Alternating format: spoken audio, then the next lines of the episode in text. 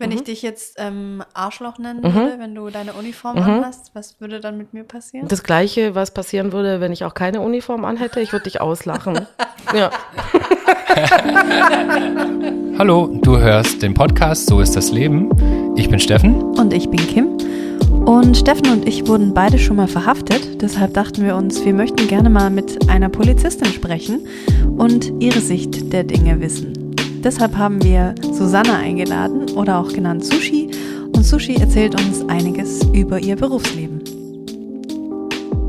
Ich höre immer den Podcast von Tim Melzer, den ich ganz cool finde. Und da beschweren sich die Leute immer die ganze Zeit, dass ähm, Leute zu viel schmatzen und dass die essen und so. Ja, Jan Böhmermann rülpst auch immer und so. Ich finde es mega. Aber deshalb trinke ich jetzt noch einen Schluck Sekt. Extra Cheers. Ich habe immer gesagt, wer im Streifenwagen furzt, der läuft. ja. Und wenn es der ist, der gefahren ist, dann gibt er mir den Schlüssel und er läuft. Und zwar egal, wo wir dann sind. Rübsen ist ja noch okay, aber Schmatzen, da geht mir, nee. Da geht mir das Holz, Holzstock geht mir da auf, du. Seid ihr eigentlich immer zu zweit im Streifenwagen? Ja, Immer? ja. Vielleicht auch mal zu dritt. Ja? Aber wenn jemand furzt nicht. Wenn jemand furzt, dann nicht. Dann bin ich nur noch alleine. Ja. Weil der, der gefurzt hat, muss ja raus. Und läuft. Das ist der beste Einstieg in den Podcast. Ich muss jetzt schon.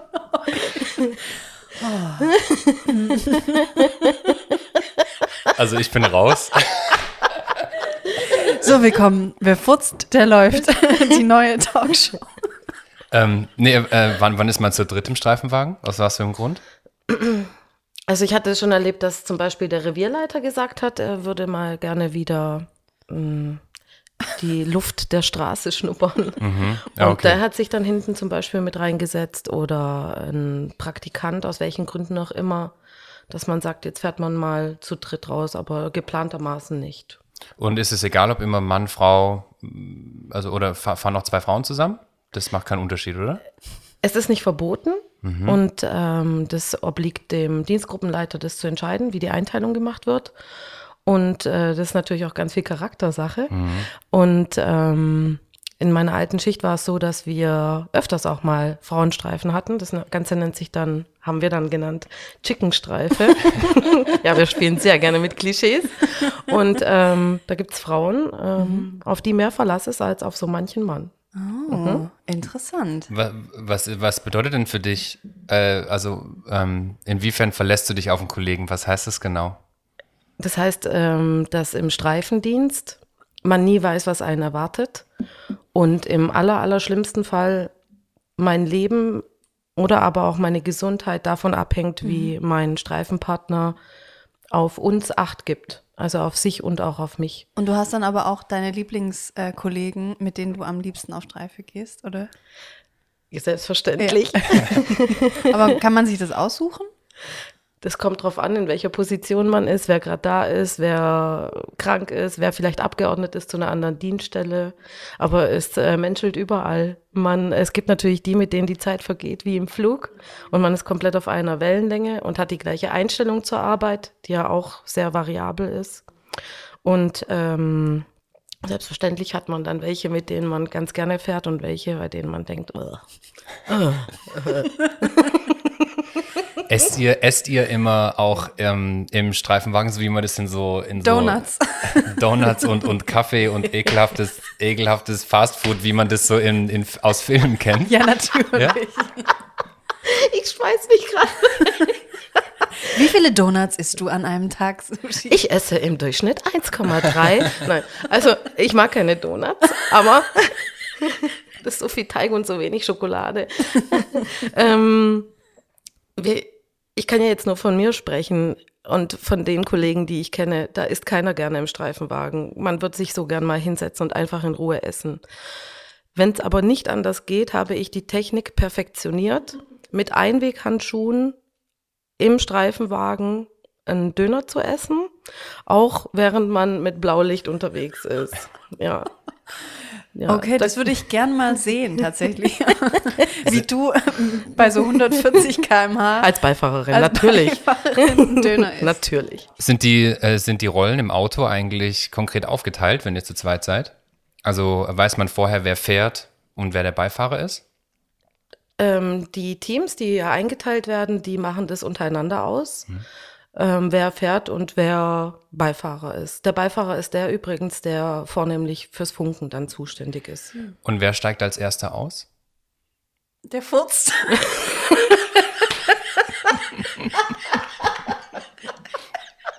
Sorry. Wie meinst du das? Wer steigt aus? Also wenn, was bedeutet, äh, vielleicht fange ich mal so an, ne? also äh, was bedeutet eigentlich auf Streife zu sein? Das heißt, du bist wirklich die ganze Zeit im Auto und fährst und wenn du angefunkt wirst, da und da ist irgendwas, dann fahrt ihr dahin. Oder es heißt Streife auch, ihr seid im, auf dem Revier und fahrt dann erst los, wenn irgendwas ist? Oder seid ihr wirklich die ganze Zeit im Auto und fahrt rum? Also wenn man vom Streifendienst spricht, dann spricht man äh, von den Kollegen, die auch Streife fahren, die aber auch natürlich die ganze Sachbearbeitung dann danach, ähm, das Ganze zu verakten, auf dem Revier dann machen. Ähm, Streife zu fahren, so wie wir das verstehen, ist, ähm, im Streifenwagen unterwegs zu sein. Da in, gab es in den letzten zehn Jahren auch einen großen Wandel. Früher war es so, dass man rumgefahren ist in der Stadt, ähm, viel eigene Wahrnehmungen hatte, mit den Leuten gequatscht hat, ähm, geguckt hat, ob alles in Ordnung ist.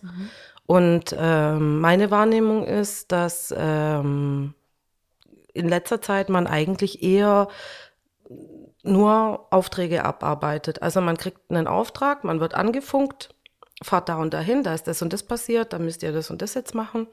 Und danach das Gleiche. Danach geht's weiter, weiter, weiter, weiter. Also das ist nie so, man ist auf Standby und macht nichts. Genau, entweder man hat irgendeinen Auftrag, das ist meine Wahrnehmung, das ist äh, sehr, sehr oft so, oder man ist dann auf dem Revier und ähm, guckt, dass man das Ganze verschriftlicht. Also es gibt jetzt nicht Polizisten, die in einem Auto sitzen und einfach nur so doof durch die Gegend fahren. Das gibt's nicht. Oder Ich muss gerade so lachen, ja. Weil so stelle ich mir das immer vor. ich rede ja jetzt auch von der Stadtpolizei und nur für die kann ich ja auch Ah, sprechen. Es gibt auch die Landpolizei. Diese Begriffe gibt schon mal nicht. Die essen dann die Donuts. Das sind die, die Landpolizisten. Bestimmt. Aber die haben, die haben eine andere Uniform, ne? Nein, nein, nein, nein, Nee? nein, nein, nein, nein. Wir sind die Landespolizei Baden-Württemberg und wir haben in ganz äh, Baden-Württemberg die gleichen Streifenwägen, die gleiche Uniform, die gleiche Ausstattung, was Waffe etc. angeht. Und ähm, ich weiß nicht, wie es auf dem Land ist mit der Auslastung. Deswegen, ich habe nur sagen wollen, dass ich äh, Ja. darüber keine Aussage treffen kann. Genau. und auch nicht, ob die Donuts essen oder nicht. Vielleicht laden wir uns nochmal in Gespräch ein. Ein Polizist aus dem Landkreis, ein bisschen weiter außerhalb von der Stadt. Ja. Wenn er Hochdeutsch spricht.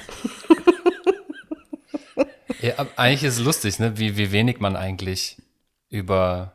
Deshalb haben wir dich eigentlich auch eingeladen, ne? weil man eigentlich super wenig über, über die Polizei eigentlich Also weiß. ich kenne ich Polizisten zumindest nur nicht. Mhm. aus dem Tatort oder halt aus irgendwelchen Filmen.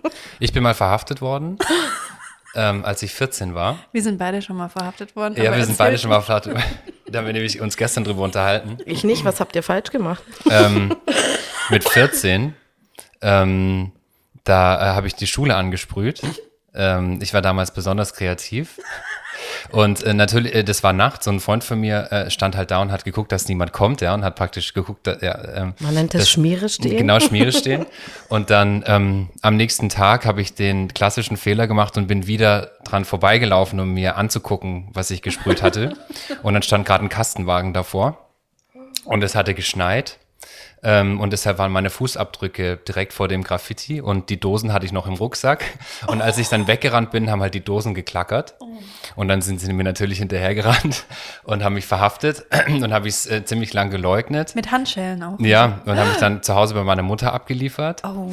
Ähm, und dann habe ich es hab ich super lang geleugnet und meine Schuhe sind dann ins äh, zum Landeskriminalamt ähm, eingeschickt worden. Und dann hat so ein Jahr gedauert. Nickt. Und dann hat so ein Jahr gedauert und ich habe die ganze Zeit gedacht, ja, da kommt nie wieder eine Rückmeldung. Und irgendwann kam dann natürlich der Anruf und dann, ja, war's blöd. Und dann musstest du in den Knast? Nee. Nee, aber dann habe ich, musste ich an meinem Geburtstag eine Woche lang Arbeitsstunden machen. Das war richtig scheiße. Und weil ich damals noch Schüler war, ähm, äh, musste ich halt in den Ferien die Arbeitsstunden natürlich ableisten und ich hatte immer in den, oder hatte dann den Faschingsferien Geburtstag und musste dann mit, das weiß ich noch genau, mit Uwe und Uwe, mit zwei Männern äh, von der Stadt musste ich dann Bäume, irgendwie die, die Bäume trimmen oder so, eine Woche lang. Und hatte ich Und seitdem habe ich, glaube ich, nie wieder was Illegales gemacht. Ach, das wäre jetzt meine Frage gewesen, ob das dann was gebracht hat. Ja, ja, das, Okay. ja, das war halt so eine, ich war 14 und blöd, aber insofern, seitdem bin ich froh, dass ich nicht mehr so viel mit der Polizei zu tun habe. Und Kim, warum bist du verhaftet worden? Ich war ein bisschen älter, ich war schon so 20 und dachte, es ist eine super Idee, im Sommer in ein Freibad einzubrechen. Also nicht alleine mit Freunden. Und wir waren so fünf, sechs Leute und haben unsere Klamotten in die Schließfächer, wie man das normal macht, auch im Tagesbetrieb. Wir waren also alle nackt und waren auch sehr laut und angeheitert durch äh, diverse alkoholische Getränke. Und dann hat wohl irgendein Anwohner die Polizei gerufen, die kamen und haben uns verfolgt. Wir sind weggerannt, im Freibad alles, und haben uns in den Kabinen versteckt. Und die haben uns aber natürlich dann äh, erwischt. Sushi lacht. Ja, wir waren auch nicht so schlau. Das ist auch so der, der Klassiker, Der Klassiker. eigentlich. Das, eigentlich. das Problem war nur, die Polizisten haben uns leider keine Zeit gelassen, unsere Klamotten aus den Schließfächern wieder zu holen. Und ich wurde dann quasi nackt äh, von den Polizisten nach Hause gefahren im Streifenwagen.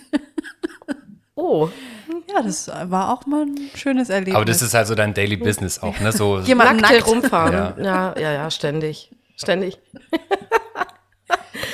nee, aber seitdem äh, das passiert ist, als du 14 warst und rumgesprüht hast, seitdem hat sich viel getan, weil du hast ja jetzt gerade erwähnt, ähm, dass es sehr lange gedauert hat, bis dann die Strafe folgte. Deswegen hat es mich jetzt auch interessiert, ob das dann überhaupt noch was gebracht hat. Und ähm, mittlerweile gibt es das Haus des Jugendrechts in Stuttgart. Und ähm, da ist auch eine Außenstelle von der Staatsanwaltschaft direkt vor Ort, sodass es alles darauf ausgelegt ist, möglichst zeitnah und auch äh, unter Einhaltung natürlich sämtlicher Gesetze Jugendlichen, die straffällig geworden sind, ähm, gleich aufzuzeigen, was die Konsequenzen ihres Handelns sind. Wow, was für ein Satz. Hammer.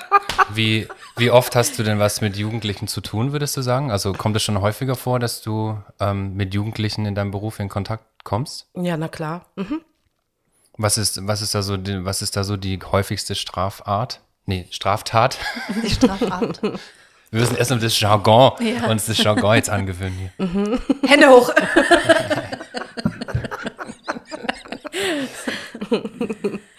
Ähm, Hast du schon mal einen Sprayer verhaftet auch? Ich überlege gerade, also mit Sprayern hatte ich öfters zu tun, aber so auf frischer Tat, nee, habe ich keinen verhaftet. Eine nackte habe ich Echt? schon. Das war ich. Nee, das warst du nicht. Da bin ich mir auch ganz sicher. Ähm, befriedigt dich das, wenn du jemanden verhaftest? Die Frage kann ich so überhaupt nicht beantworten, weil das kommt natürlich drauf an. Ja, okay, stimmt. Also vielleicht habe ich da auch einen spezielleren Blick auf die Dinge. Ähm, mir, ich rede jetzt so, wie mir der Schnabel gewachsen ist. Mir Ja, geht da bitte. jetzt wirklich keiner ab, äh, wenn, äh, keine Ahnung, jemand ähm, zum 20. Mal äh, irgendwas im Wert von 5 Euro geklaut hat und ich verhafte den dann. Also das äh, befriedigt mich nicht.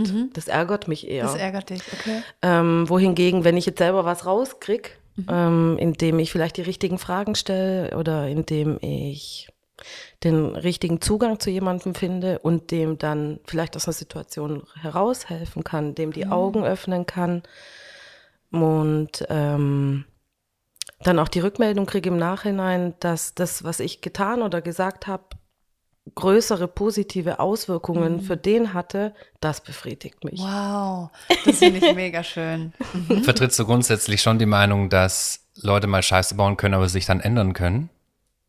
Ja, ich denke, das liegt an jedem selbst. Ich denke, dass manche vielleicht das Feedback von außerhalb brauchen. Ähm, jemand, ähm, dem sie Zugang zu sich selbst gewähren, der dann auch sagt, nee, so geht es nicht. Aber ich denke, dass jeder an sich selbst arbeiten kann und jeder ähm, einen anderen Blick auch auf die Dinge bekommen kann. Und ich bin auch der Meinung, dass die Gesetze, die es gibt, dass die einen Sinn haben und dass es gut ist, dass, dass es die gibt. Hattest du auch schon mal Probleme mit einem Gesetz? Oder hast du vielleicht auch bevor du Polizistin warst oder so? Aber klar. Ja? Welches Gesetz das jetzt genau war, möchten wir nicht weiter ausführen. Aber ich hätte noch eine Frage. Ja, ich wollte nur sagen, ähm, wenn man sich nicht erwischen lässt, dann, ja. es war eine Kleinigkeit, aber es äh, Hat nie jemand rausgefunden. Und ich bin auch froh drüber. Okay. Und das Ganze ist sehr, sehr, sehr, sehr lange her. Und ähm, das ist gut so. Ich würde noch ein bisschen weiter zurückgehen. Gern. Ähm, als kleines Kind oder so hat, haben ja Jungs immer die Vorstellung, sie wollen Feuerwehrmann oder Polizist werden. Mhm. War das bei dir auch so? Du wolltest immer schon Polizistin werden? Nein. Also ich hatte schon immer einen ganz arg ausgeprägten Gerechtigkeitssinn. Das steht auch in meinem Zeugnis äh, aus der ersten Klasse drin, wo ja noch so prosamäßig drinnen steht, wie die Kinder von der Klassenlehrerin gesehen werden. Aber ähm, Das ich stand bei wollte, mir übrigens auch immer drin. Ja? ja. Ich sage jetzt nicht, was bei mir im Zeugnis stand. brüht gern rum. ähm, und eigentlich, also ich hatte immer einen gewissen Idealismus, was meine Berufswahl angeht. Ähm, wollte aber eigentlich Kunst, oh, Kunstlehrerin werden für Gymnasien. Und äh, ich hatte auch damit geliebäugelt, Veterinärmedizin stu zu studieren, weil ich Tiere ganz arg toll finde, nach wie vor. Und ähm, ich habe dann Praktikum gemacht beim Tierarzt und habe gemerkt, das ist doch nicht das, was, was ich mir vorgestellt hätte. Vielleicht lag das an dem Tierarzt, aber ist ja auch egal. und ähm, habe mich dann beworben, um Kunstlehrerin zu werden an der einzigen staatlichen Hochschule, weil ich habe ja Migrationshintergrund. Meine Eltern hätten jetzt nicht die finanziellen Möglichkeiten gehabt, mich auf eine private zu schicken. Und ähm, ich bin anhand meiner Mappe abgelehnt worden und hatte aber immer diesen Idealismus, dass ich gesagt habe, die Arbeiten waren gut in der Mappe, wir wirklich gut. Wie kommen die dazu, anhand von einer Mappe, anhand von Malereien, Zeichnungen, Skizzen und so von mir zu beurteilen, ob ich eine gute Lehrerin wäre oder nicht? Das hatte ich damals schon. Das hat mich so frustriert. Und ähm, dann habe ich mir gedacht, jetzt bewerbe ich mich bei der Polizei. Ähm, und dann hat es da auch geklappt. Aber einfach, weil du was äh, beweisen wolltest oder weil du gesagt hast, jetzt wollen die mich da nicht an der Kunstschule und jetzt mache ich einfach was ganz anderes? Oder war der Gedanke schon da, dass die Polizei auch ähm, ein guter Arbeitgeber für dich wäre? Ähm, tatsächlich, das war es so, dass ich mir gedacht habe, ich hätte gern ähm, einen festen Arbeitsplatz. Ich habe die Erfahrung gemacht bei meinen Eltern, dass die trotz einer hohen Bildung schwer Fuß fassen konnten, beziehungsweise ähm, Probleme hatten, Arbeitsplatzverlust etc. Und ich wollte einen festen Arbeitsplatz haben. Und ähm, gleichzeitig hatte ich aber auch den Idealismus, was zu arbeiten, hinter dem ich einen Sinn sehe. Ein Job, der abwechslungsreich ist und ähm, bei dem ich mir keine Sorgen machen muss, dass ich den Job verliere. Also dieser Sicherheitsaspekt, was die Berufswahl angeht, war schon auch mit einem Punkt, gepaart mit Idealismus, ja. Wie, lä- wie läuft die Bewerbung so? Ähm, was muss man einreichen bei der Polizei, um sich da zu bewerben? Da bin ich jetzt wirklich die falsche Ansprechpartnerin, weil bei mir war das 2001, dass ich mich bei der Polizei beworben habe und seitdem hat sich wahnsinnig viel getan, was die, äh, was die Anforderungen angeht, was den Sporttest angeht und so. Also das habe ich Das am Rande schon dann zwa- fast 20 Jahre bist du. Vielen Dank für die Erinnerung. ja, aber das wirkt für mich gar nicht so. Ja. Also du bist ja, du wirkst für mich gar nicht äh, so alt, wie du eigentlich bist. Weil ich keinen Schnauzbart habe. Klischee-Alarm.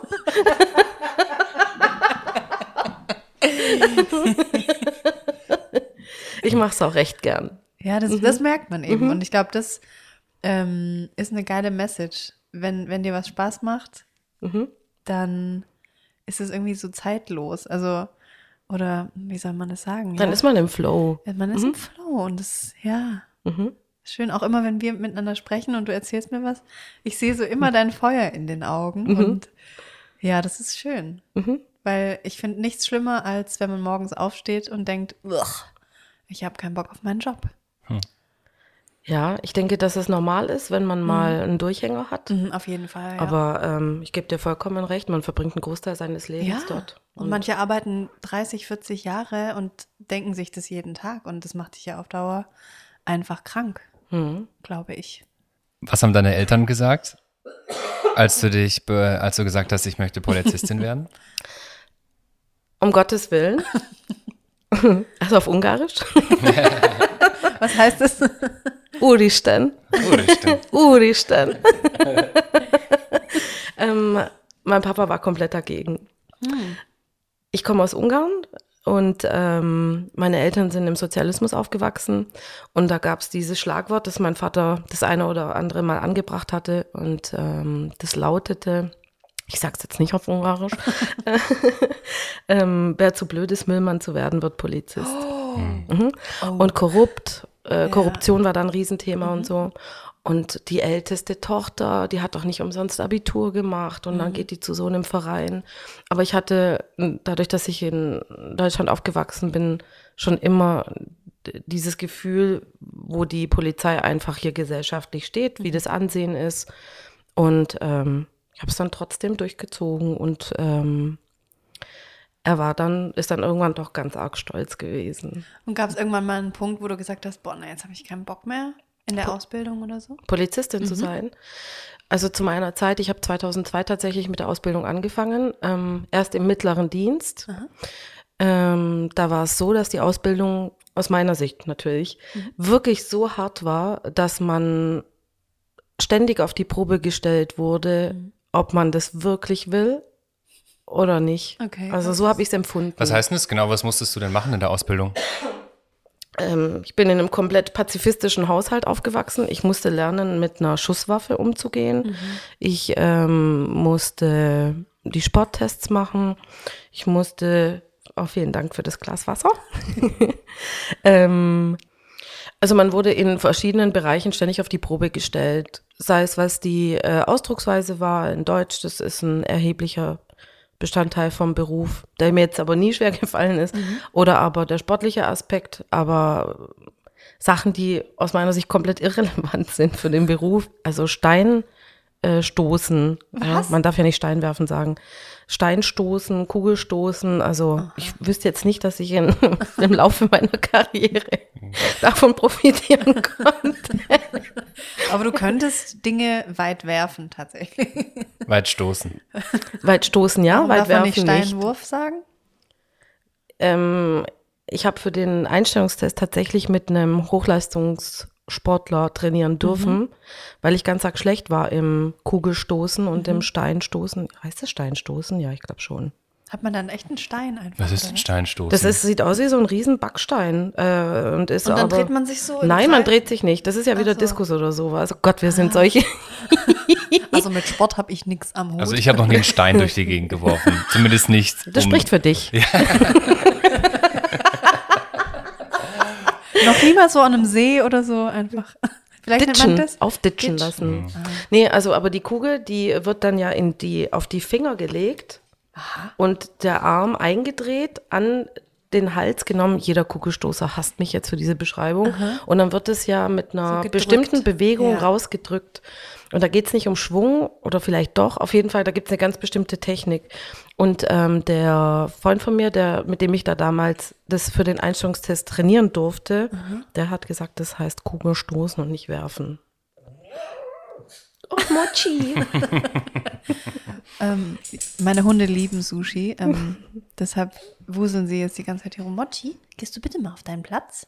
Tut Sonst mir wird die leid. Polizistin hier in mir erweckt. Auch. Mochi. Ich kraul dich nachher mit den Nägeln, okay? Ja, apropos Nägel. Kannst du eigentlich schießen mit den Nägeln? Also, wir, Was glaubst du? also vermutlich schon. Ne? Also ähm, sind, sind solche Fingernägel nicht verboten bei der Polizei, wie du sie hast? Ich glaube, dass die im Moment vielleicht. Die, warte, einen warte Ticken- kurz. Sushi hat einen Waffenschein dafür. ich ich beschreibe kurz deine Nägel. Die sind ungefähr 1,5 Zentimeter lang und knallrot und auch ein bisschen spitz. also an den Kanten. Die sind eckig, aber spitz. Ähm, kann man damit schießen?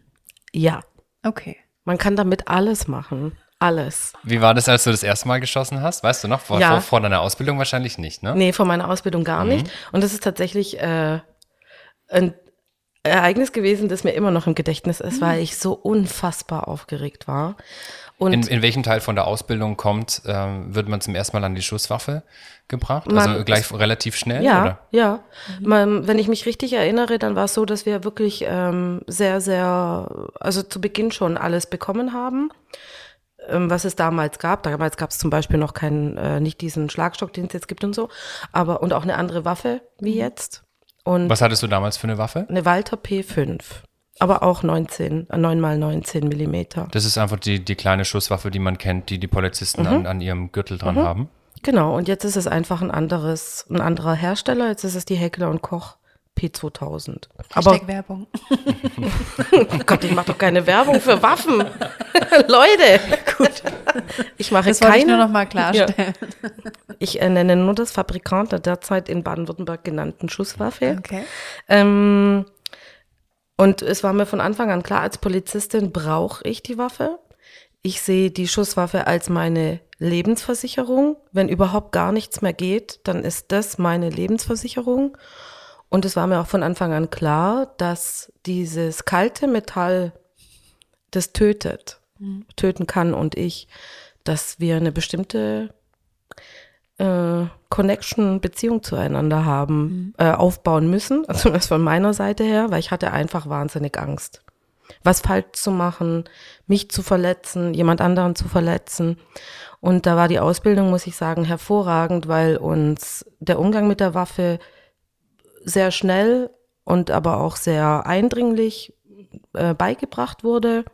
Die Disziplin, was äh, den Umgang mit der Waffe angeht und ähm, so dass es nie Zwischenfälle gab in meinem äh, Umfeld. Und ähm, das erste Mal schießen, also wir hatten die Waffe ohne Munition, damit wir die ganze Zeit das, den Umgang damit üben, ohne jetzt direkt damit zu schießen. Und als ich das erste Mal mit ihr schießen sollte, das werde ich nie vergessen, da war ich so aufgeregt, dass ich, äh, also ich hatte die Waffe in der Hand und der Schießtrainer, der stand dann neben mir und hat dann gesagt, so und so und jetzt, mhm. und ich war so aufgeregt, dass ich die Waffe nochmal wegstecken musste. Also ins Holster, weil meine Hände so nass waren, Oh, klatschnass, Ja. dass ich die an meinen Oberschenkeln an der Hose dann erstmal abwischen musste. Sonst wäre sie die so weggerutscht aus der Hand. Ja, ich denke nicht, dass ich sie fallen Ja. Mhm. gelassen hätte, weil die hat ja dann noch Grip. Die ist ja so gearbeitet, dass die. Und hast du sie schon mal in deinem Beruf anwenden müssen? Was meinst du jetzt? Also, hast du schon mal geschossen? Ja, Öfter oder? nein, ähm, also zweimal hintereinander. Ich, äh, es war aber auch nicht auf Menschen. Aha. Ich habe ein Tier erlösen müssen. Mhm. Ein angefahrenes Reh. War das trotzdem komisch? Ja, das war ganz, ganz komisch und ähm, deswegen geht's mir auch so nah, wenn Meldungen sind in der Zeitung, oh, die Polizei hat dahin abgeknallt oder sonst was oder hier wieder rumgeballert und so. Keinem Polizisten, keinen, den ich kenne, ist das egal. Keinen. Und ähm, wenn ein Tier vor einem liegt, in dem Fall das Reh. Und ähm, es war mir klar, dass es er, dass äh, was gemacht werden muss und es bringt kann nicht mehr zum Tierarzt. Also es war so schwer verletzt. Also die Beine waren ähm, in sich verdreht, offene Brüche, die Knochen haben rausgeschaut und zwar vorne die Läufe und auch hinten. Und ähm, es kauerte neben einem Busch im äh, Gebüsch drin, also unterhalb von einem größeren Busch. Und äh, die Beine waren nur noch Matsch. Und ähm, der Jäger konnte nicht kommen, den haben wir versucht anzurufen. Und er hat uns darum gebeten, das äh, Reh dann zu erlösen. Okay. Und das habe ich dann getan. Und das Reh hat mich angeschaut. Also es kauerte da und hat mich aber angeschaut. Und äh, das war auch richtig, richtig heftig. Ich wusste die ganze Zeit, ich mache das Richtige. Ja. Aber wenn man, Das ist so wenn man eine Dilemmasituation. Ja, es, also mir ging es sehr, sehr nah. Mhm. Ja. Und das zweite Mal? War es eine ähnliche Situation? Nee, das war Zweimal beides Mal. geschossen. Ach so. Ich habe zweimal geschossen, weil es beim ersten Mal, das ist jetzt auch alles sehr unschön, ja, aber es hat beim ersten Mal echt noch so rumgezuckt. Und ähm, ich hatte Gänsehaut und das fand ich ganz arg schlimm und da habe ich mir gedacht, nee, ich setz lieber noch mal einen nach. Ich habe danach Fotos gemacht von dem Reh und auch von den Einschusslöchern und habe das einem Kollegen gezeigt, der auch Jäger ist. Und der hat gesagt, ah, Susanna, ähm, der erste Schuss saß schon. Das waren nur noch irgendwelche Reflexe. Also es wäre nicht nötig gewesen, aber ich habe zweimal auf das Reh dann geschossen, weil es mir durch Mark und Bein ging, wie das dann noch darum gezappelt hat. Wow. Lernt ihr bei der Polizei in der Ausbildung oder auch danach, in was für Schritten ihr praktisch verschiedene äh, Waffen benutzt? Oder du hast ja auch einen Schlagstock erstmal oder erstmal hast du, wa- was hast du eigentlich überhaupt dabei? Kann ich mal so fragen. Also wenn du auf normalem auf normaler Streife bist. Was hast du denn da so dabei? Ja, um das darfst dich du mich sehr gerne fragen und ich möchte vorgreifen und sagen, wir kriegen von Anfang an beigebracht, in welcher Reihenfolge und wann was anzuwenden ist. Immer. Also von Anfang an. Darf man das sagen, oder? Ja, natürlich. Als allererstes Mal habe ich meinen Kopf und die Sprache. Und dann kommt erstmal ganz lange gar nichts. So sehe ich das, ja. Und die Hauptwaffe von einem Polizisten sollte sein die Sprache und das Köpfchen.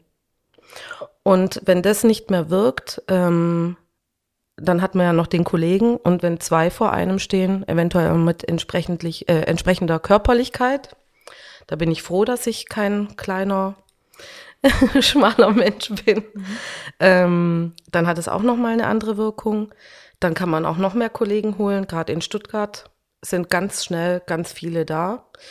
Und ähm, das nächste, was man anwenden könnte, da kommt es jetzt aber auch drauf an, womit man es zu tun hat. Also nur weil jemand jetzt nicht tut, was ich sage, kann ich jetzt nicht einfach ähm, meine Waffe ziehen. ja, also wenn der einfach nur sagt, nö, ich mach das jetzt nicht und Oder du einen verschränkt die Arme. Tag hast oder so. Ja, oh, ich habe einen schlechten Tag, ich äh, laufe jetzt noch mit der Waffe rum. Ähm, nee, grundsätzlich ist die Reihenfolge natürlich die Sprache. Dann ähm, haben wir, ein, also ich habe ein Pfefferspray dabei, ich habe einen Schlagstock dabei und ähm, ich habe meine Pistole dabei. Und in jedem Streifenwagen ist dann noch eine Maschinenpistole. Genau. Und ähm, ich weiß nicht, ich denke, das wäre jetzt zu spezifisch darauf einzugehen, wann jetzt was. Das Also finde ich schon spannend. gut, ne, die Schusswaffe, die darf ich nur dann einsetzen, wenn es um mein Leben geht oder das Leben von anderen. Also wenn du selber bedroht. Nicht dich mehr nur die bedroht fühlst. Gesundheit, sondern das Leben. Okay. Ja. Aber da gibt es jetzt auch Ausnahmebeispiele, Ja. wenn jetzt, wenn ich jetzt, ich spinne jetzt drum, wenn ich jetzt Mhm. in den Hinterhalt gerate und das sind zehn mir körperlich Überlegene Mhm. und es ist, die haben keine Waffen, aber es ist klar, die prügeln mich jetzt tot. Natürlich darf ich dann auch wieder die Waffe nehmen, aber Mhm. das sind jetzt so Extrembeispiele, mh, wo es, wo wir jetzt auch in den rechtlichen Bereich irgendwann Notwehr und äh, sowas kommen. Mhm. Ähm, genau. Also du hast gesagt, du hast schon die Waffe benutzt als ähm, Schusswaffe oder Mhm. du musstest schießen. Aber hast du sie auch schon benutzt, ähm, um Leute oder Gegner abzuschrecken? Also die gezogen und gesagt, hey, guck mal, ich habe eine Waffe, Mhm. komm mir jetzt nicht zu nah oder so. Das ist öfter schon passiert? Ja, also rein rechtlich ist es so, ich darf die Waffe immer ziehen, ich darf die nur nicht auf jemanden richten. Okay. Wenn ich also eine Fahrzeugkontrolle mache und die Leute kommen mir furchtbar seltsam vor und fangen an rumzuwühlen im Handschuhfach oder so, das mögen wir gar nicht übrigens. Ich sage auch zu, wühlen. überhaupt Oh irgendwo rumwühlen. Ich sage auch zu den Leuten immer, hey, sie wissen, wer ich bin. Ich bin Polizistin, aber ich habe keine Ahnung, wer sie sind. Ja. Ich weiß es nicht. Hören Sie auf, ich möchte Ihre Hände sehen. Ah. Da können wir vielleicht nachher nochmal drauf eingehen. Ja, können wir Bei Fahrzeugkontrollen, Ja. lasst einfach eure Hände bitte im sichtbaren Mhm. Bereich. Und ähm, wo waren wir jetzt stehen geblieben? Dass du deine Waffe ja, dann genau. hast Also wenn ich mich ja. dann tierisch unwohl fühle, auch bei irgendeiner Durchsuchung, wo ich gar nicht weiß, ist da wirklich jemand drin, aber es könnte jemand Mhm. drin sein, etc., dann darf ich meine Waffe ziehen und die schräg vor mir auf den Boden Mhm. zielend halten. Also die darf ich immer rausholen, Mhm. sobald ich mich unwohl fühle und denke, puh, die Situation könnte ganz doof werden, vielleicht könnte ich die Waffe brauchen. Wohingegen ähm, die Waffe auf jemanden zu richten nur dann erlaubt ist, wenn ich auch schießen dürfte. Ah, okay. Und ich war, ähm, Das war der Hund. ich Das weiß war nicht, mein, mein Hals. dein Hals hört sich an wie ein Mops. Ja, das habe ich jahrelang geübt. ist übrigens sehr angenehm, dass der auf meinen, Liegt dass der auf der deinem sein, Fuß? Ja, er hat seinen Kopf auf meinen rechten Fuß und ist so schön warm. ähm, ich hatte das tatsächlich schon eine, äh, das eine oder andere Mal, dass ich in einer derartigen Bedrohungssituation war, dass ich die Waffe gezogen habe. Das finde ich schon krass, wenn man dann in so eine Situation kommt, wo man die Waffe tatsächlich ziehen muss. Ja. Ähm, Da muss man ja auch so gefestigt sein, weil du hast Angst in dem Moment. Man weiß auch nie, wie man reagiert. Ja, genau. Man weiß es nie. Man, äh, Da spielen ja so viele Faktoren in deinem Gehirn auch mit. Das ist Puh. krass. Aber das lernt man oder das trainiert Das man? kann man Das nicht kann man, ja trainieren. genau, das wollte ich gerade sagen. Man Das kann darauf ja versuchen, sich vorzubereiten. Ja. Und das Wichtigste ist ja, mental sich vorzubereiten, in Trainings sich darauf einzulassen und zu sagen, okay, und jetzt tun wir wirklich so. Ähm, es ist richtig krass. Man kriegt einen Tunnelblick und ähm, man funktioniert. Und was waren das dann für Situationen? Kannst du das, kannst ja, du das also sagen? mir fallen jetzt zwei ein gerade. Das eine Mal war es ein psychisch Kranker, der Wahnvorstellungen hatte und ähm, der seine Frau mitten in der Nacht wegen Wahnvorstellungen mit einem großen Küchenmesser bedroht hat. Und der Frau war es gelungen, auf die Straße zu flüchten und die Polizei, also uns zu verständigen. Und ähm, ich sag die ganze Zeit ähm, gell? Das macht gar nichts. Es wird mich nur nerven, wenn ich es dann selber höre. Und ähm, äh, also sie war in Sicherheit und er war noch im Haus und wir wollten das Haus umstellen und wir wollten ganz großartige, strukturierte Dinge tun, aber dazu kam es natürlich nicht, weil er rausgekommen ist. Und in dem Moment, wo er rauskam, stand ich alleine gerade im Eingangsbereich. Und ich habe seine Hände nicht gesehen, aber er hatte richtig krasse Wahnvorstellungen und man muss ja dann den Menschen so behandeln, das, was er ähm, beschreibt oder so, wie er sich verhält, das ist für den die Realität. Und ähm, der kam auf mich zu und ich habe seine Hände nicht gesehen und ich habe die Waffe gezogen und auf ihn gerichtet und habe ihn angebrüllt, dass ich von der Polizei bin und dass ich unbedingt seine Hände sehen muss, egal was jetzt passiert und dass er stehen bleiben soll. Und er war in seinem Wahn und hat weitergeredet und weitergeredet und er kam immer näher auf mich zu und ich habe ihn angebrüllt, Hände hoch, zeigen Sie mir Ihre Hände. Und dann hat er das gemacht. Und ich war so erleichtert. Boah, ich habe voll Herzklopfen. Ja, ich hatte auch tierisch Herzklopfen. Und ich, ähm, Wow. dann hat er mir seine Hände gezeigt und dann habe ich, der hat weiter gebrüllt. Ähm, der erwähnte sich selber in Todesangst. Und so hat er, deswegen hat er auch so aggressiv reagiert.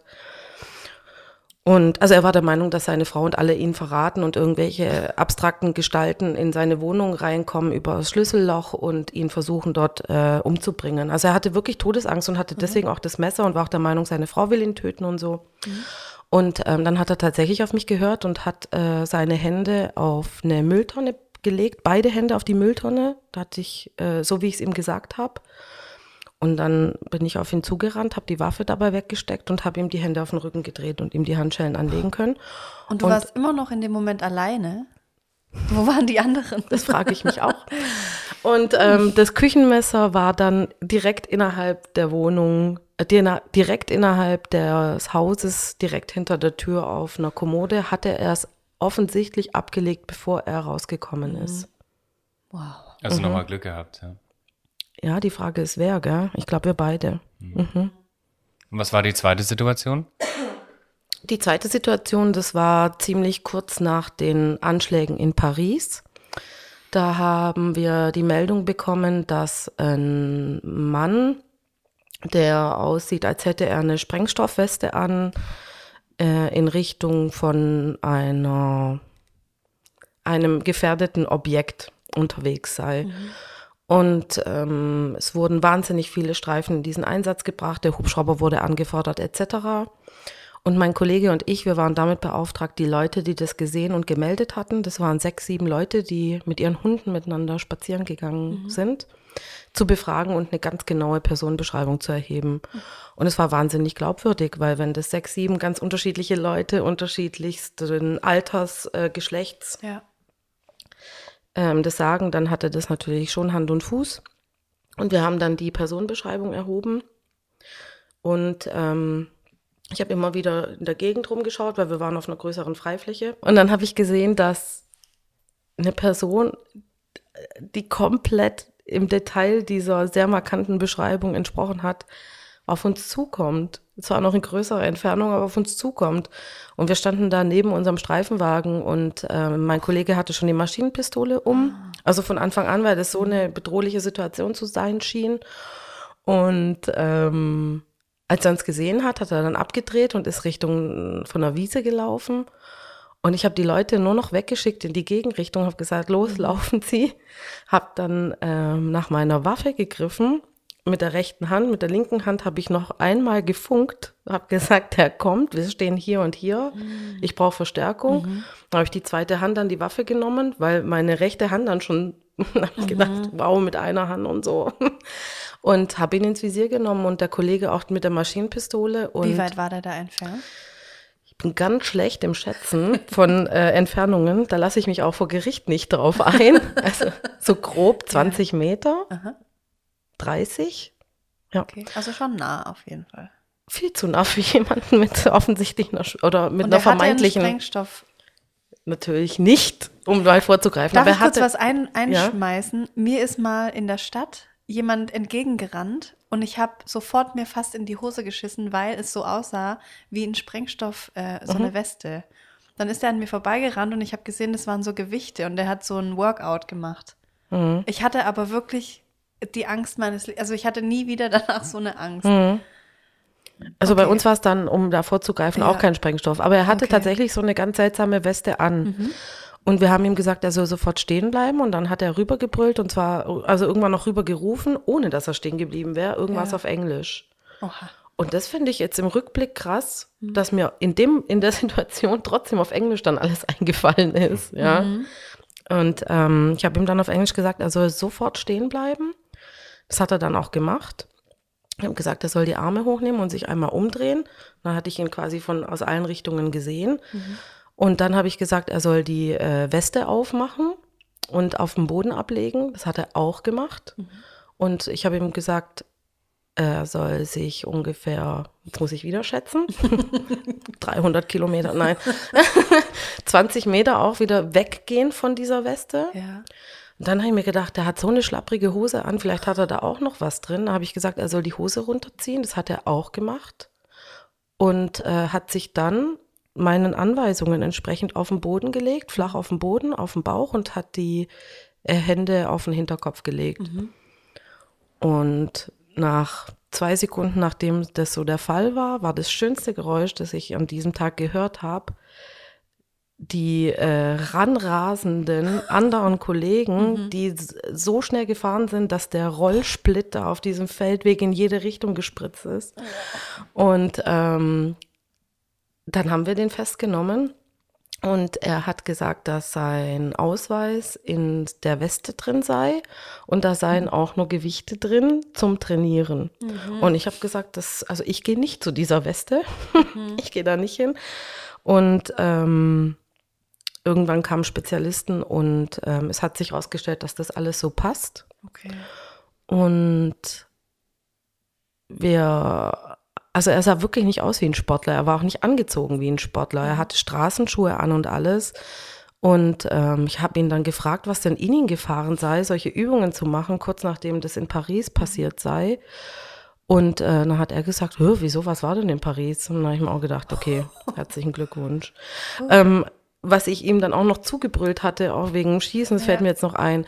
Ich habe ihm gesagt, er soll bitte kooperieren oder wir müssen schießen. Ich habe ihn wirklich darum gebeten zu kooperieren. Und ich- ich weiß nicht, ob äh, ich dann geschossen hätte. Ich denke schon, aber das ist auch wieder was, was man, glaube ich, nicht weiß, wenn man nicht in dieser Situation war. Die Ausbildung, was das angeht, was äh, das Taktische angeht und so, finde ich auf jeden Fall sehr, sehr gut, weil es mir gelungen ist, in dieser Situation ja auch eine Lösung dafür zu finden. Und er hat übrigens im Nachhinein äh, unser Vorgehen sehr gelobt. Okay. Was passiert denn dann eigentlich mit so jemandem? Also, wenn ich mir vorstelle, äh, mich würde, oder ich hätte zufällig, keine Ahnung, Kim, ich hätte das auch sein können. Also ich habe jetzt keine Gewichte an, wenn ich joggen gehe, aber vielleicht, ja. Ähm, und dann werde ich irgendwie, denkt jemand, der Angst hat ähm, oder sieht in mir eine Bedrohung und dann werde ich irgendwie verhaftet, muss auf der Straße meine Hose runterlassen. ja, also, ne, und habe aber eigentlich gar nichts gemacht. Ähm, was, äh, was passiert denn dann mit so einer Person? Also ist dann einfach Tschüss, es tut uns leid, gehen Sie nach Hause oder, oder wird dann noch mal, Beobachtet die dann? ja, also passiert dann noch irgendwas im Nachhinein oder wird er einfach nach Hause geschickt und dann ist die Situation gegessen? Also ich habe schon noch mit ihm gesprochen. Nachdem sich die Situation aufgelöst hatte, habe ich schon noch äh, sehr viel mit ihm gesprochen. Und er ist dann auch von seinen ähm, Kollegen und äh, Bekannten auch abgeholt worden, die dann alle auf den Plan gekommen waren. Meinst du jetzt die Frage hinsichtlich psychologischer Betreuung? Ja, oder auch, ich weiß nicht, ob, also gibt es da auch eine, eine Rechtsprechung dafür irgendwie? Es also, weil es kann ja schon sein, dass dann so jemand auch irgendwie einen mega Schreck hat oder auch was längerfristig davonzieht oder nicht. Wenn Okay. jemand halt mit einem Maschinengewehr vor einem steht und sagt, bitte lassen Sie die Hose runter, wir denken, Sie sind ein Terrorist, so ein bisschen nach dem Motto. Also ich habe jetzt gedacht, ob äh, er sich strafbar gemacht hat, indem er so gewirkt hat. Also gut, dass wir äh, darüber Ah. nochmal reden.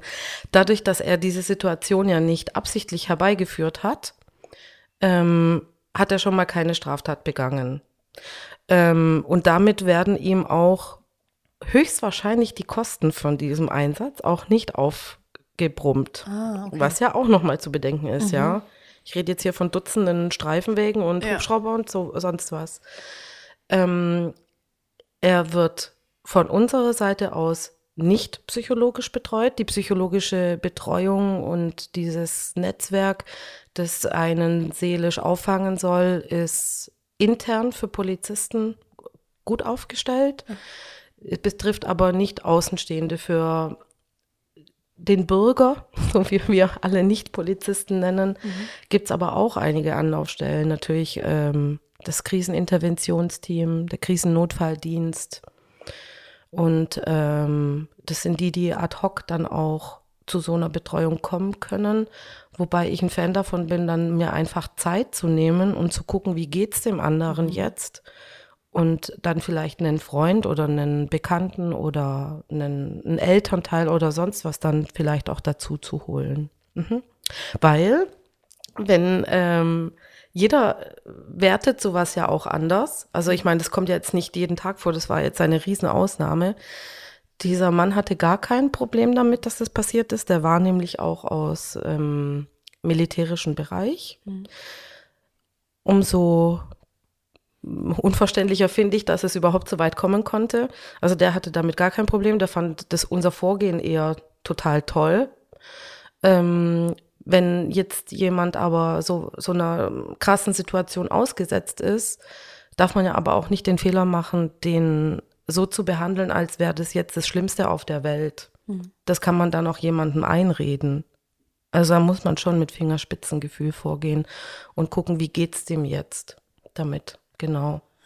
Ich würde dich gerne fragen, wie es ist, eine Frau bei der Polizei zu sein. Also deine Rolle als Frau noch ein bisschen zu beleuchten. Ähm, vielleicht kannst du da irgendwie was erzählen, wo es dir mal, wo dich jemand blöd angemacht hat, vielleicht oder jemand deine Autorität ähm, nicht gesehen hat, vielleicht. Meinst du das jetzt intern bei der Polizei oder? Beides, Mhm. beides. Mhm.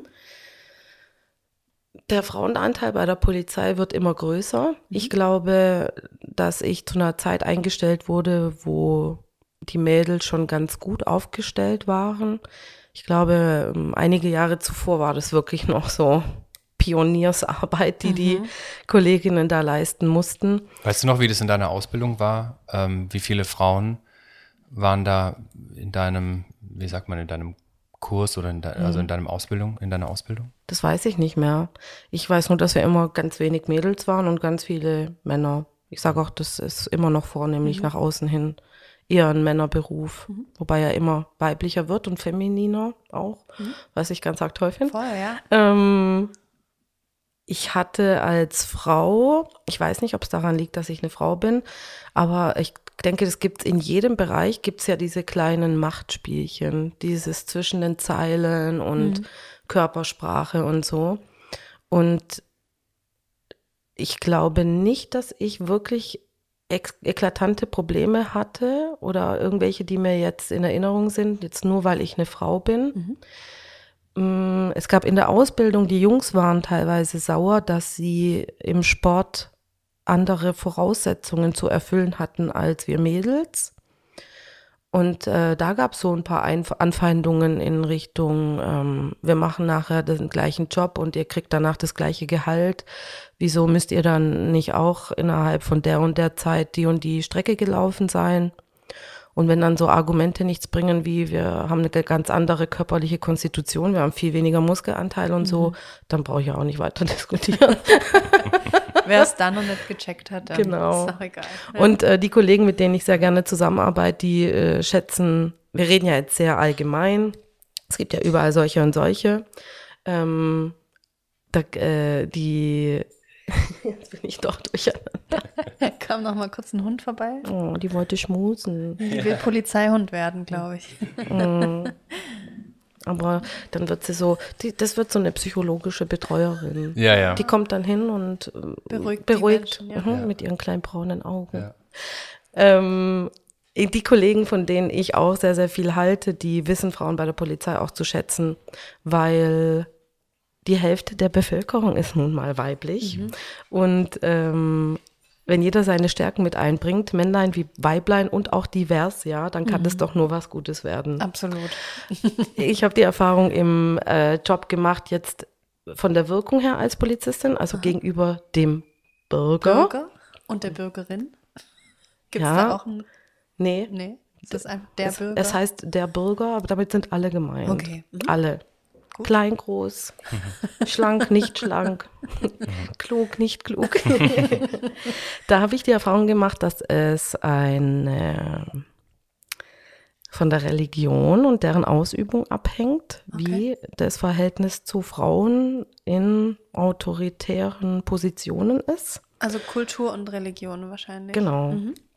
Und jemand, der dessen Frau nicht neben ihm auf der Straße laufen darf, der der Meinung ist, dass Frauen auch nicht ungefragt was sagen sollen, der sieht mich natürlich als ein ganz großes Feindbild. Und ich habe schon einige Einsätze geleitet, äh, bei denen ich dann auch mit solchen zu tun hatte. Und ich habe dann gesagt, was Sache ist und was ähm, gemacht werden muss.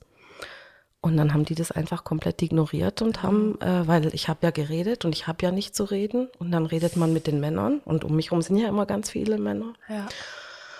Und dann hat man meine Kollegen angesprochen und ähm, die haben dann die Arme verschränkt, haben den Kopf geschüttelt und die Lippen aufeinander gepresst und haben auf mich gezeigt. Das heißt, Ja. deine Kollegen unterstützen dich natürlich in solchen Situationen. Ja, ja. Also Ah, die okay. Schicht, in der ich tätig war, da war das so. Die standen dann da und haben auf mich gezeigt. Da spielt die Musik. Das ist der Leit, die Leithengstin. Die Leitstute. ja, die Leithengstin. ja. Ähm, und da war es so, dass diese Leute dann wirklich, wirklich wissen wollten, wie weit sie gehen können. Und ähm, auch durch Provokationen und äh,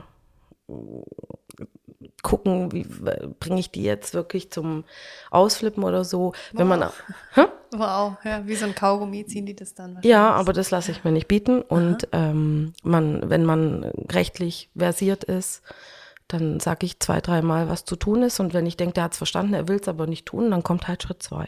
Und dass Schritt zwei dann vielleicht unbequem ist oder wehtut oder so, dann ist das halt so. Und dann haben die Jungs dann auch wieder was zu tun. Was hast du für ein Verhältnis zu deinen männlichen Kollegen? Ein tolles. Ganz normales Verhältnis? Nee, ich würde sagen, dass es im Streifendienst, wenn man sich gut versteht, dass das kein 0815-Verhältnis ist, sondern ein sehr inniges.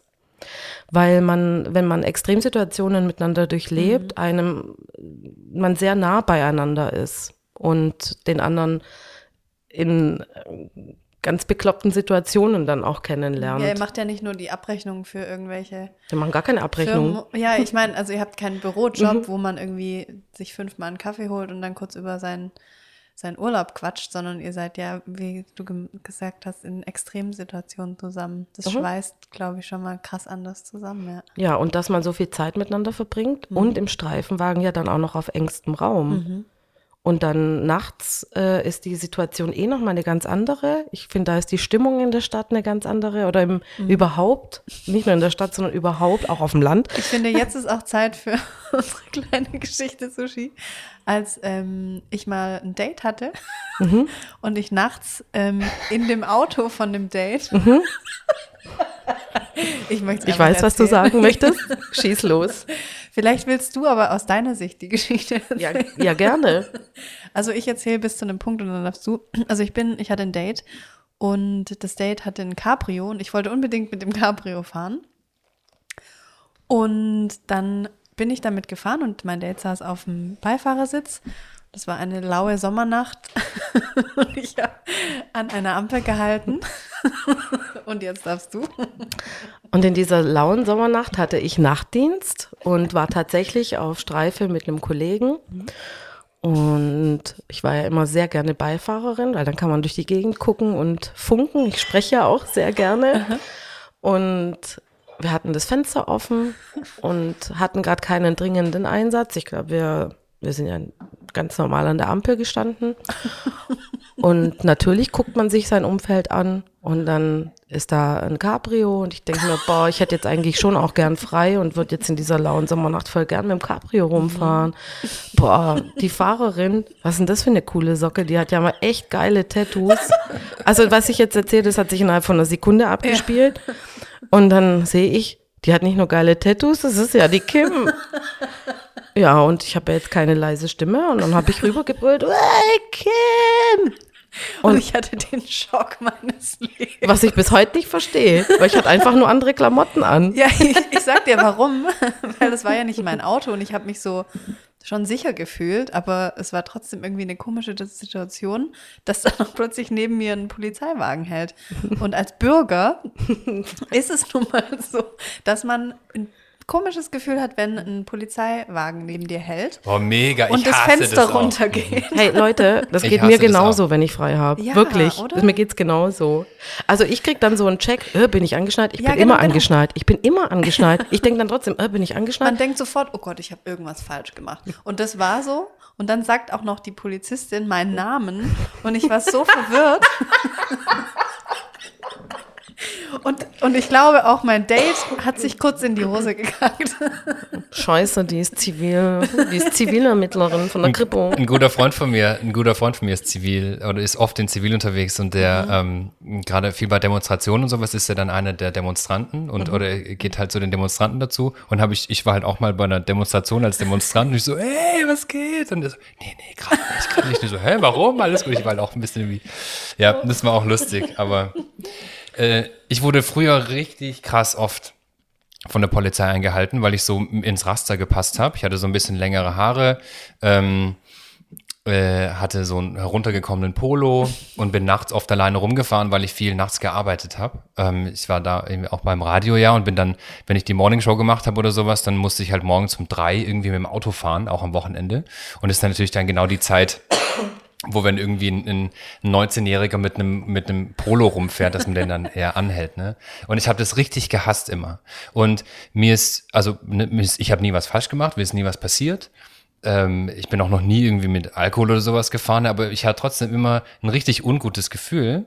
Und was ich auch schon immer im Gefühl hatte, ist, dass die Polizisten immer richtig gerne was finden wollen oder Weißt du, wie ich meine? Dass die immer so, ja, jetzt machen sie mal so. Als würden die so eine Promotion kriegen, wenn, Ja. wenn die was. Ja, und es ist mir immer richtig krass auf den Sack gegangen. Dann. Aber äh, wahrscheinlich müssen sich die Polizisten so verhalten, weil sie halt nicht wissen, wer im Auto sitzt oder.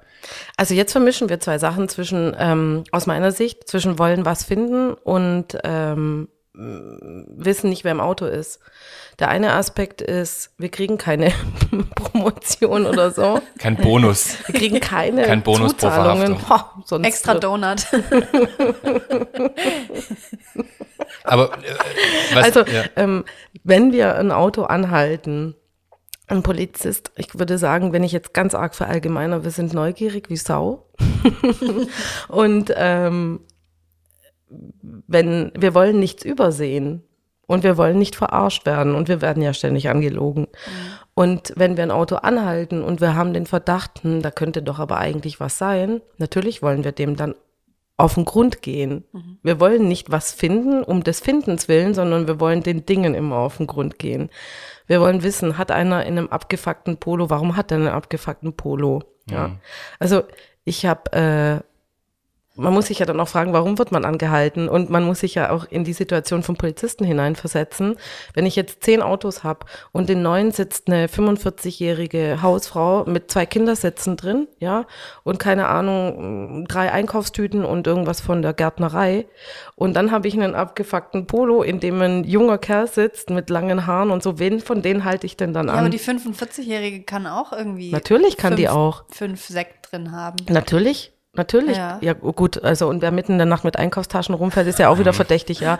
Aber ich meine jetzt im Allgemeinen Also gesprochen. Hände rausgucken. Im Allgemeinen gesprochen. Ja. Und mit dem, ähm, was ich ja vorher schon gesagt habe, bei jeder Kontrolle mit der Polizei, man muss sich die gegenwärtige Situation auch vor Augen halten, mit ähm, den Angriffen auf Polizisten, den Polizisten immer mehr ausgesetzt sind, mit dieser Respektlosigkeit und so. Ähm, ich kann nur wiederholen, was ich vorher gesagt habe. Ich sage immer, hey, ihr wisst, wer ich bin. Ich bin nämlich Polizistin. Ich habe aber keine Ahnung, wer ihr seid. Ich möchte eure Hände sehen. Ihr sollt nicht unterwürfig sein oder so. Ja, das braucht ihr nicht sein. Aber seid doch einfach, ähm, versetzt euch ein bisschen auch in unsere Lage. In jeder Uniform steckt erstmal auch nur ein Mensch, der gesund wieder nach Hause gehen möchte. Ich hatte meinen Führerschein drei Tage und wurde angehalten von der Polizei. Also die ist vor mir hergefahren und hatte dann hinten dieses Bitte folgen. Da habe ich mir auch schon in die Hose gekackt. Boah, nein, das ist auch, das finde Oh, ich das auch ist ganz super schlimm. schlimm. Aber das war mein Das einziges, mein schlimm. erstes und letztes Mal. Aber ich dachte sofort, okay, fuck, was habe ich falsch gemacht? Ich hatte drei Tage meinen Führerschein, come on, Leute, und ich habe schon fast geheult. Mhm. Und dann bin ich auf den Parkplatz gefahren. also, so, wissen Sie, warum, Sie, warum wir Sie angehalten haben? Die Standardfrage und ich so, nee. ja, ihr TÜV ist abgelaufen. Und das war das Auto meiner Mutter und ich hatte keine Ahnung, wo man einen TÜV abliest. Hat, hat man irgendwann mal gelernt, aber ich wusste es nicht und ich habe einfach geheult. Und der muss sich auch wahrscheinlich gedacht haben, oh nein. Ja, hat er dich getröstet ein bisschen? Nö. Hm, das finde ich jetzt doof. Das finde ich doof. Ich hätte gesagt, oh je, was ist denn jetzt los? Und ich möchte noch was zu der Cabrio-Geschichte sagen und auch jetzt zu der TÜV-Geschichte, Ja.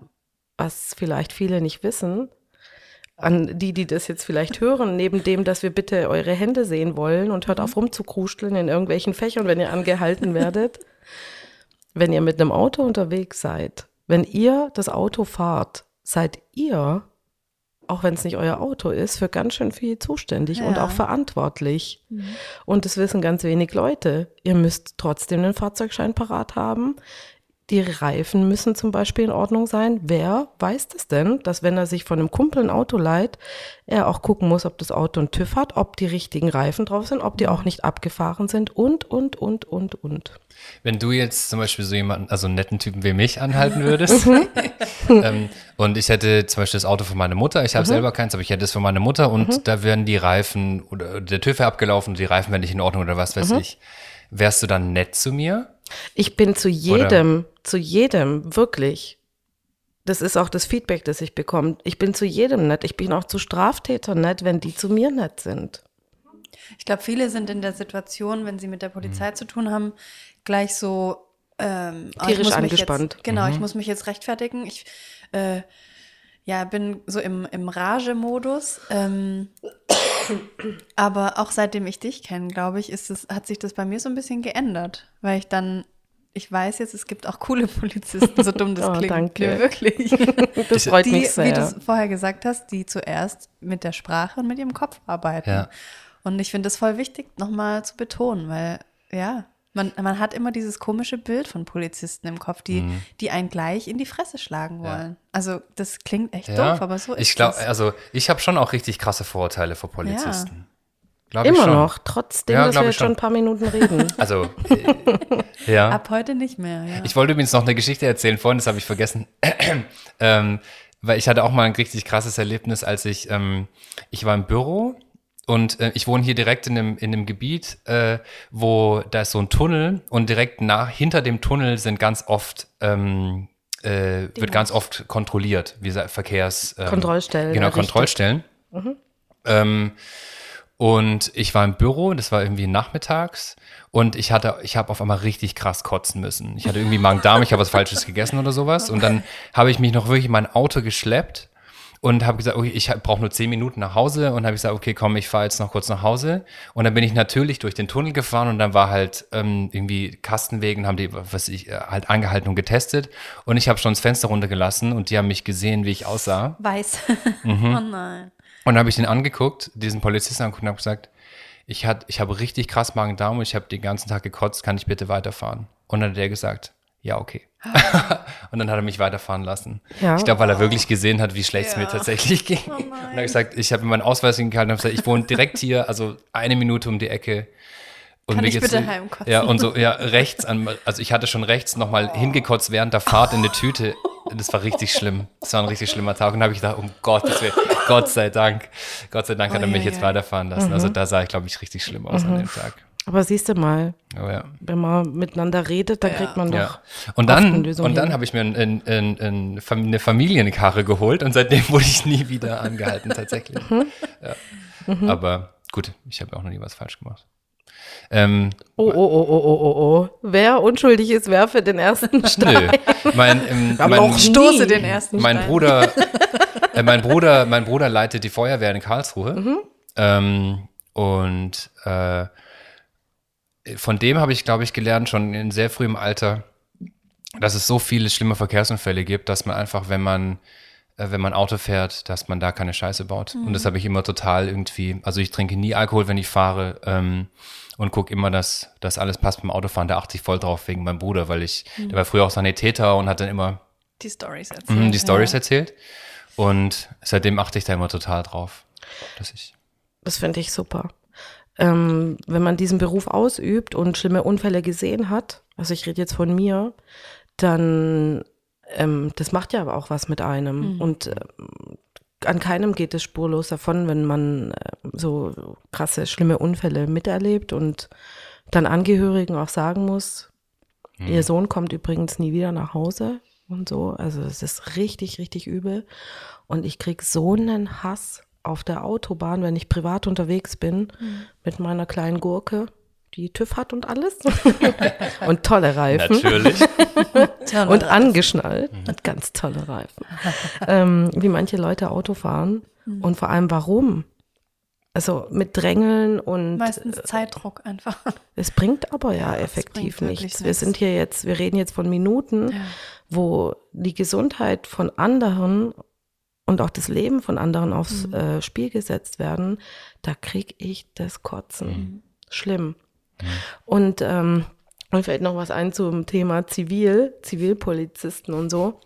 Ähm, wenn Einsätze das erfordern, dann äh, bin ich auch in Zivil unterwegs. Und ich, also ich muss da immer wirklich gucken, dass ich meinen Dienstausweis dabei habe, weil mir, mir glaubt niemand, dass ich Polizistin bin. Voll gut, oder? Das ist, die Leute glauben mir das einfach nicht. Ich, ich weiß gar nicht, wie ein klassischer Polizist für mich aussieht. Doch, ich habe ein ganz klares Bild in meinem Kopf. Ja, aber von einem männlichen, auch von einer weiblichen Polizistin. Ja, auch von einer weiblichen Wie sieht eine weibliche Polizistin aus? Die hat ähm, einen langen Pferdeschwanz geflochten. Das ist in deinem Fall ja auch manchmal so. Aber die ist sehr groß und sehr schlank durchtrainiert. Ähm, hat keinen Gesichtsausdruck. das ist ganz wichtig. so ist mein Bild. Ja, aber der hat auch, ich sehe immer dieses Gesicht, der hat keinen Gesichtsausdruck. So sehen? Polizisten in meinem Gehirn aus, ja. Weiß gar nicht. Glaubst du, äh, Sushi, bist du, wenn du deine Uniform anlegst, bist du dann anders? Nein, Nee. nee. Aber das ich kam kann mir jetzt auch, vorstellen, glaube ich, wie aus der Pistole geschossen. Nee. ich kann mir vorstellen, bei vielen ist es so. Also selbst wenn ich eine Kochschürze anziehe, bin ich anders. Reden wir jetzt von Rollenspielchen oder von. nee, aber ähm, also versuchst du in deinem, in deinem bürgerlichen Leben genauso die Entscheidung zu treffen wie in deinem Leben als Polizistin? Ich treffe ja in meinem Beruf andere Entscheidungen als privat, aber ich denke, dass ähm, alle auf der gleichen Grundlage getroffen werden. Und ich glaube auch, dass ich in der Arbeit kein bisschen anders bin als privat. Glaube ich nicht. Glaube ich nicht. Ich habe ja teilweise eine andere Rolle. Also wenn ich ähm, einen Einsatz leite oder vor einer Schicht stehe und ähm, die Besprechung abhalte und so. Und da beharre ich auch teilweise drauf, so jetzt auf zu quatschen und hör mir zu oder so. Ja. ähm, aber ich glaube nicht, dass ich charakterlich da anders bin. Nö, glaube ich nicht. Und sind Bin deine immer gleich schlimm. sind die meisten Arbeitstage, die du hast, eher langweilig oder eher ereignisreich? Das ist ganz arg schwer zu sagen. Ganz arg schwer. Man weiß nie, was kommt. Das macht den ganzen Beruf so reizvoll, Das aber auch anstrengend. mega reizen. ja, aber auch anstrengend. Ja. Und ich würde sagen, dass es sehr abwechslungsreich ist und kein Tag wie der andere. Und Langeweile kommt eigentlich nie auf. Hat dich schon mal jemand angegriffen? Ich weiß gar nicht, wie oft. Körperlich meine ich. Ja? Mhm, ja. Ah, Ich frage mich mal, wer ist so dumm und greift einen Polizisten an? Ja, Aber das was sind, also, auch. aber nee, also in was für Fällen, also kannst du vielleicht ein, zwei allgemeine Beispiele nennen? Also wann geht jemand auf einen Polizist los? Oder wann geht ein Mann auf eine Polizistin los? Weil das kann ja für ihn nur im, das kann ja für ihn nur schlecht enden, sage ich jetzt mal. Ich denke, dass das ähm, ganz ausweglose Situationen sind. Für die Personen, die uns angreifen, ausweglose Situationen zu sein scheinen. Und ich bin, also ich rede jetzt wieder nur für mich. Ja, klar. Ähm, wer greift einen Polizisten an? Ich sage psychisch Kranke. Und nicht grundsätzlich psychisch Kranke, sondern die in einer absoluten psychischen Ausnahmesituation sich dann auch noch befinden, die ihre, die Tragweite ihrer Handlungen gar nicht abschätzen und absehen können. Ähm, und, oder die, so wie der Mann, von dem ich vorher berichtet habe, der wirklich der festen Überzeugung ist, er wird sonst vielleicht getötet. Und neben den psychisch Kranken ähm, Betrunkene und äh, Drogenintoxikierte. Also einfach nicht klar im Kopf in dem Moment. Genau. Wie sieht so ein, ein Angriff aus oder kannst du ein Beispiel nennen, was schon passiert ist? Ja, ich kann ein Beispiel nennen und das Gefährlichste, was uns passieren kann, sind ja diese, die Angriffe, auf die wir nicht vorbereitet sind. Und das ist eigentlich das, was am ehesten vorkommt. Wenn es heißt, da ist eine Messerstecherei, dann weiß ich ja, wo ich hingehe. Ich weiß, welche, ich ziehe vielleicht noch mal mehr Schutzausrüstung an, die wir mittlerweile haben. Ich äh, nehme die Maschinenpistole mit oder so. Aber in einer Alltagssituation angegriffen zu werden, das ist das, was am meisten vorkommt und das ist das, worauf man ja dann gar nicht gefasst ist. Und bei mir war es so, mh, jemand hat angerufen und hat gesagt, dass ähm, er gerade draußen bei Gartenarbeiten von einer Frau ganz äh, gemein angemotzt und angemault worden ist, dass es ihr zu laut sei und was weiß ich was. Und dann haben wir schon gedacht, was ist denn das jetzt? Also, und er hat gesagt, die war so ungehalten, ähm, das geht gar nicht und ob wir nicht bitte mit der reden könnten. Und dann haben wir gedacht, naja, okay. Und ähm, haben dann geklingelt und die Frau kam dann auch und hatte ein Glas Wasser in der Hand und hat gefragt, was wir wollen und hat sich ganz nah vor mich hinstellen wollen. Und das mag ich ja gar nicht. Gar nicht. Und alle gleich wieder Schwäbisch. Das geht gar nicht. nee, das geht gar nicht. Und dann habe ich sie also von mir weggeschoben gleich und habe gesagt, wir können auch eine Armlänge Abstand. Ja. Wir können auch auf Abstand miteinander reden. Was ist denn los? Also, was, was ist denn in sie Gefahr? Oder was, was ist denn jetzt gerade los, dass sie so ungehalten jetzt wohl waren, oder?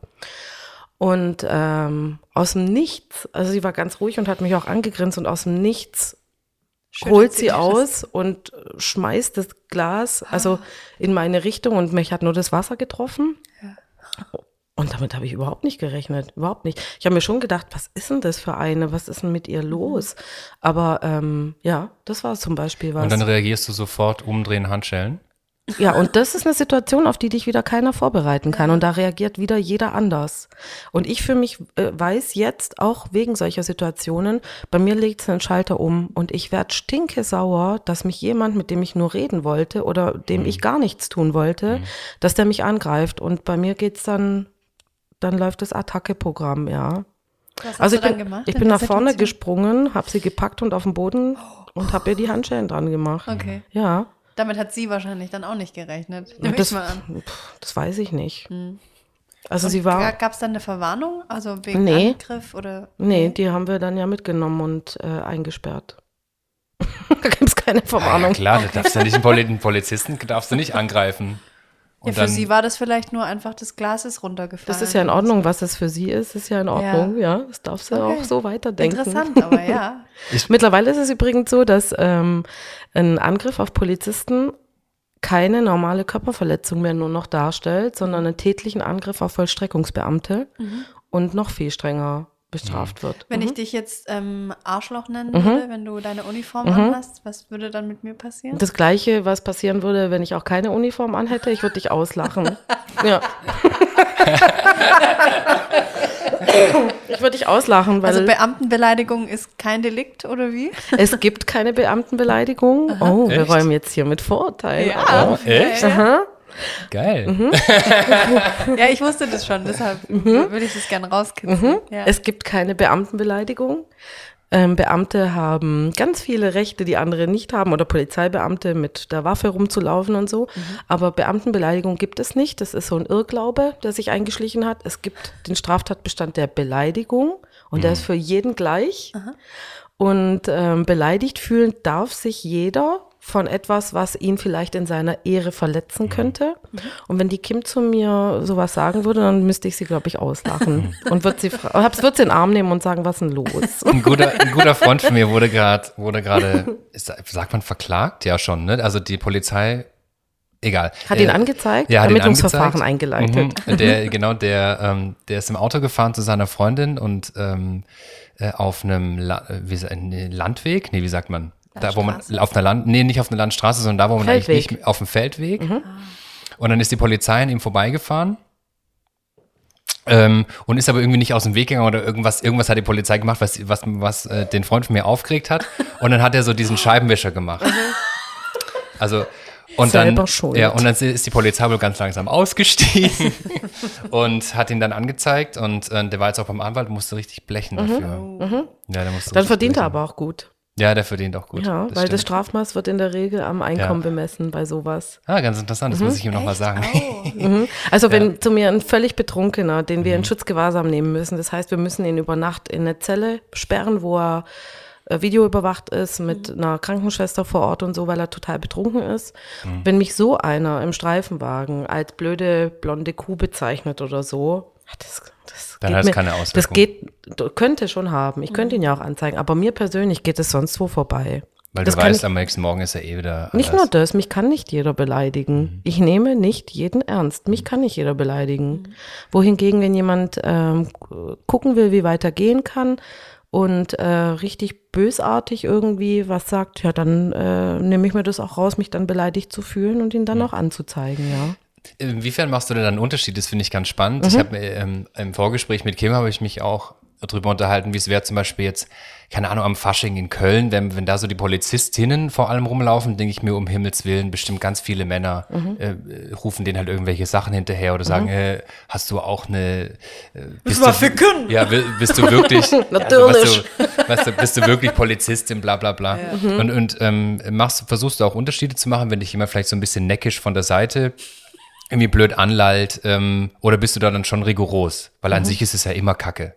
Also- Aber so die Situationen sind ja total unterschiedlich. Ob jetzt jemand irgendwie, der gerade ein Messer in der Hand hat, zu dir sagt, du blöde Fotze, ähm, oder ob jemand halt irgendwie, oder ob jemand betrunken ist und dann irgendwie sagt, oh, du siehst aber geil aus, du geile Sau, oder du, weißt du, so, weil oft, also oft würdest du, oder wirst du nicht auch oft auf, auf irgendwie sexueller Art blöd angemacht? Weißt du, wie ich meine? Nur von Betrunkenen. Okay. Nur von Betrunkenen. Der Alkohol wieder, also dazu Also- muss man sagen, ich bin ja 1,75 groß und ja, ich habe blonde Haare und ich bin aber keine halbe Portion. Also wer der bei Sinnen ist, läuft, spricht mich auf der Straße an, nüchtern und sagt, ah, Schnittchen. also keiner. Und natürlich ähm, lasse ich da aber Fingerspitzengefühl walten. Wenn jetzt irgendeiner, der total angeheitert ist, der vielleicht vom Vasen kommt und sagt, ich bin noch nie von so einer hübschen Polizistin verhaftet worden, darf ich mit zu Ihnen nach Hause? Ja, ja, genau. Das, Ja, Und da dann kriege ich ihre Nummer. Oh, oh, oh, oh. Krieg ich ihre Oh, Nummer? oh, oh, jetzt äh, Oh. kommt Ist dann ganz schon. 112 Nein, nein. 110 oder? Kam schon ganz oft vor. Bei einer Fahrzeugkontrolle macht der Beifahrer auf einmal das Fenster runter und ich stand auf der Beifahrerseite und dann sagt er, ach so, dazu muss ich sagen, es war im Winter und mir war furchtbar kalt. Ich bin total verfroren, typisch Frau. Und ich hatte einen Winteranorak an, ich hatte eine Mütze auf und ich hatte diesen Anorak so weit hochgezogen, dass wirklich nur meine Augen nur noch rausgeschaut haben. Und dann macht der Beifahrer das, die Scheibe runter im Winter. Der Fahrer wurde gerade von meinem Kollegen auf der anderen Seite kontrolliert und dann guckte er mich an und sagt, ich muss Ihnen was sagen, Frau Polizei. Und dann sag ich, aha, ja, was denn? Ich muss echt sagen, von meinem ganzen Herzen so, Sie sind die schönste Frau, wo ich habe je gesehen. Und dann sage ich, oh, okay, das ist ja süß. Aber Sie sehen ja eigentlich gar nichts von mir. Nein, das ist egal, aber ich, ich würde so gern ich würde so gern. Ich, ich nehme jetzt all meinen Mut zusammen und ich wollte fragen, ob können Sie mir eine Nummer geben? Und dann sage ich, ja, na klar, haben Sie was zum Schreiben? Und er so, jetzt echt, so riesen Augen gekriegt. Und so, was, echt? Kriegst du Ihre Nummer? Sag ich, ja, hol mal dein Handy. Ja. Dann haben Sie das Handy dabei und können Sie die Nummer eintippen und so. Und er so, ja, okay. Und ich so, also, los geht's, eins. Und er tippt ein, eins. Ich so eins, er tippt an eins. Ich so null, er tippt ein null. Und dann guckt er mich an und ich guck ihn an. Und er guckt mich an und ich guck ihn an und er guckt mich an und ich guck ihn an und er sagt, oh scheiße, hey.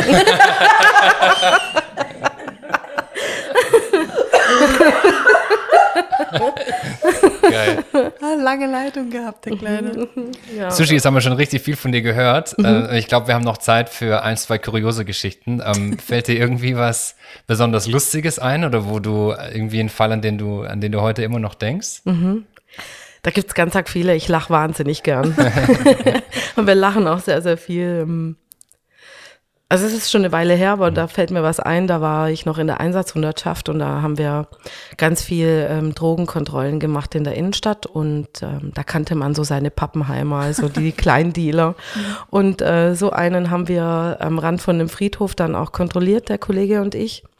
Wir waren da mit dem Streifenwagen und ähm, haben den dann an den Streifenwagen gebracht und ihn dort kontrolliert. Und ähm, wie immer hat er gesagt, er hat nichts dabei. Und es war irgendwie so ein Spiel, Katz und Maus. Der, jeder, jede Partei hat so mit einem Augenzwinkern das Ganze gehandhabt. Und ähm, dann hat mein Kollege gesagt, also ich würde sie durchsuchen. Und er hat ihn durchsucht und hat erstmal nichts gefunden bei dem ähm, Kerl. Und ähm, was ist noch ein beliebtes Versteck? In der Unterhose. Und dann hat mein Kollege gesagt, also er wird ihm noch in die Unterhose greifen wollen. Und für die ist das stinke normal. Und dann habe ich mich weggedreht. Das war eh so ein sehr sichtgeschützter Bereich. Und mein Kollege greift ihm wohl offensichtlich in die Unterhose und sagt, aha, was klemmt denn da unter ihrem Piep? Also, und dann hat er was rausgeholt und dann habe ich mich erst wieder umgedreht und es war echt ein großes Tütchen voller Gras. Und dann sagt mein Kollege, ah ja, was klemmt denn denn da unter ihrem Piep? Und dann sagt der Typ und guckt nach oben und sagt, Hä? Wo kommt denn das jetzt auf einmal her? Das ist da gewachsen vielleicht. Ich habe so gelacht. Ich habe so, ich habe so gelacht. Ich habe so gelacht. Ich habe mich am Streifenwagen festgehalten. Ich bin so, meine Knie haben nachgegeben. Ich habe so gelacht. Und dann guckt der Typ mich an und sagt, laden Sie mich gerade aus oder was? Und dann sage ich ja. Oh, wow. geil. Der Mochi muss, glaube ich, mal raus. Der sitzt jetzt schon irgendwie Ja, so wir müssen jetzt eine kleine Pipi-Pause kleine machen. Pipi-Haus machen. Hey, vielen Dank für deine Zeit und dass du gekommen bist und so offen über deinen Beruf und auch äh, über dich gesprochen hast. Das hat uns total gefreut. Sehr, sehr gern. Hat Spaß gemacht. Ich Ja. hätte noch 500 andere Fragen, aber vielleicht Ja. können wir uns nochmal treffen. Ja, Vielleicht können wir uns nochmal treffen. Genau. Ich, ich würde übrigens auch super gerne mal mit dem Knasti sprechen. Vielleicht können wir da gleich noch, wenn die. Darf man Knasti sagen? Oh. Ist das eine Beleidigung? Weiß ich nicht.